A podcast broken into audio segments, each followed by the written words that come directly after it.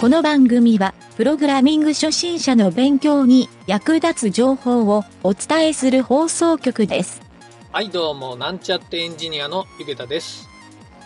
ラジオの配信を毎日するようになってから分かったことがあります。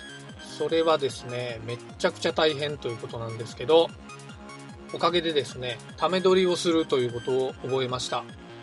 それではなんちゃってラジオ始まるよ。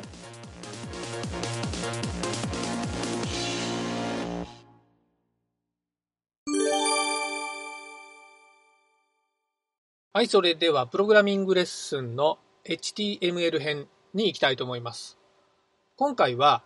構成タグというのを説明したいと思います。HTML のページ構成で使われるタグになります。えー今回説明するのは2種類のタグを説明したいと思います。1つ目は div タグと言われるタグです。2つ目はスパンタグと言われるタグです。この2つを説明します。HTML のタグは、これまでいろいろ学習してきたと思うんですけど、いろいろな役割と意味を持っています。でも中には、そうした役割を持たないものもあってですね、この今回説明する div タグとスパンタグっていうのは、実は役割っていうのは持ってないんですね。はい。ただ構成をするときのタグとしてですね、便利に使えるので、えー必ず覚えておきたい2つになります。はい、それではですね、この2つのタグの説明をしてみたいと思うんですけど、2つの違いについて、えーちょっと説明してみたいと思います。この2つは、基本的にはですね、明確に違う要素でですね、結構真逆の扱いになっていると考えてください。はい。div タグの方はですね、基本的にはブロック要素というふうに言われていて、一方、スパンタグの方はインライン要素というふうに言われています。div タグのブロック要素っていうのは、幅とか高さとか、サイズをですね、持てる要素というふうに覚えておきましょう。はい。そしてですね、大きいポイントとして、前後に開業が入るタグということになります。一方ですね、インライン要素とは、その逆でですね、幅とか高さを持たないタグになります。そして前後には開業は入らないと。はい。この2つのですね、大きく違うこのタグになるんですが、どういうふうに使うかっていうのをちょっとケースサンプルとして説明したいと思います。はい。まず div タグの方ですが、えー先ほどブロック要素というふうに説明したんですけど、これはですね、ページの大きい部分の構成、よくホームページとかを見ていると、上部にヘッダーという呼ばれるですね、メニューバーとか、えーなんかいろんなロゴとかですね、ページ名とかサイト名とかが書かれているこのヘッダ部分というのと、あと会社名とかですね、コピーライトとかを書くフッタの部分、またはですね、ページによっては、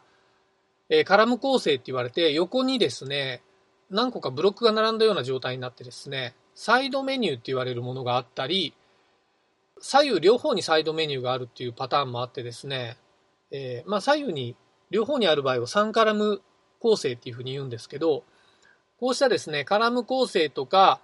えーヘッダフッターみたいな段落をですね、全体的な構成として div タグを使って、えー編成するっていうこともよく使われるので、えー div タグはですね、こういった大きなブロックの要素を使うというふうに覚えておくといいと思います。またですね、サイズを自由に変更できるので、えーこうしたページ全体じゃなくても、部分的にページのメニューの中とかの一部分のサイズを調整するときに使ったりする場合もあります。はい。こうしたですね、サイズをもとに構成を作っていくっていうような使い方のケースが多いようです。はい。こうしたですね、サイズを自由に設定できるので、まあ、全体でもですね、一部分でも表示フォーマットを整えるのに便利に使えるタグになります。はい。えー一方ですね、スパンタグの方ですが、こちらはインライン要素というふうに説明したんですけど、これはですね、文字の文章の中で開業などをせずに、まあ、要するに文章で単語がずっと連なってるんですけど、タグを入れてですね、その文章が開業されてしまうと困る場合ですね。こういった場合に、スパンタグっていうのを使ってですね、改行もされずに、サイズはですね、中に入る文字の大きさに依存して自動的に決まるというふうになるので、要するに文章の中の単語の装飾を変更する場合に使うという場合ですね。はい。div タグとスパンタグ、まあ、大きく使い分けが分かったところで、ちょっと余談になるんですけど、こうしたですね、あの、スパンタグとか div タグっていうのは、実は、このタグを使わなくても、どのタグを使っても CSS で自由に切り替えることができるんですね。はい。この切り替える値のことをプロパティって言うんですけど、それぞれそのディスプレイっていう命令に対してですね、ブロック要素の場合はブロック、インライン要素の場合はインラインっていうふうに書くことができます。これをですね、CSS で書く場合、インラインブロックっていう要素が作れてですね、要するにサイズは決められるんですけど、前後に改行が入らないという、結構便利な要素も作り出すことができます。これはですね、実際該当するタグがないので、えー、HTML だけでは作れないんですが、こうしたですね、CSS を使ってページ構成を確実に決めていくっていうことは、えー、結構やり方としてはよくやるパターンなので、今後ですね、CSS 編に入った時にもう少し詳しく説明したいと思います。はい、それではですね、この div タグとスパンタグの属性について説明するんですが、えー、基本的にですね、ID、クラス、スタイルといった他のタグ、まあ、全てのタグで使える要素の共通属性ぐらいしか持ってないんですけど、div タグにですね、一部アラインっていう要素だけ、えー、この一つだけですね、説明するのは。スパンタグの方は基本的には共通属性しかないので、えー、今回は説明は省きます。はい、この div タグのアライン要素は、中のですね、要素の並びを設定できる属性になります。具体的に言うと、レフト、センター、ライト、左揃えか、中央揃えか、右揃え。はい。この3つをですね、選択できます。デフォルトが左揃えなので、センターかライトの場合にこのアラインを使うといいと思います。はい。それからですね、えー、続いてですね、この構成タグを使うときの注意点なんですけど、スパンタグの方に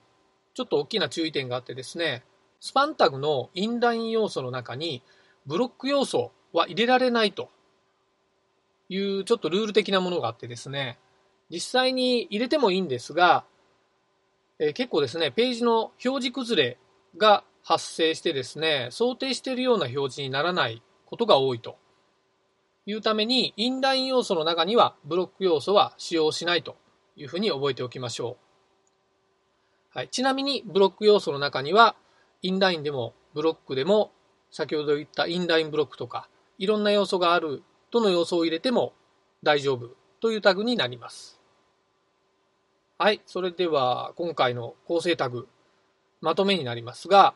この2つのタグは、ページ内のいろいろな構成に役立つタグとして利用されますが、この2つのタグというのが真逆の要素があるので、どういう場合にどちらのタグを使えばいいかというのを覚えておけば、構成で困ることはまずないと思います。はい、しっかりとこの辺を学習しておけばいいと思います。本日は以上になります。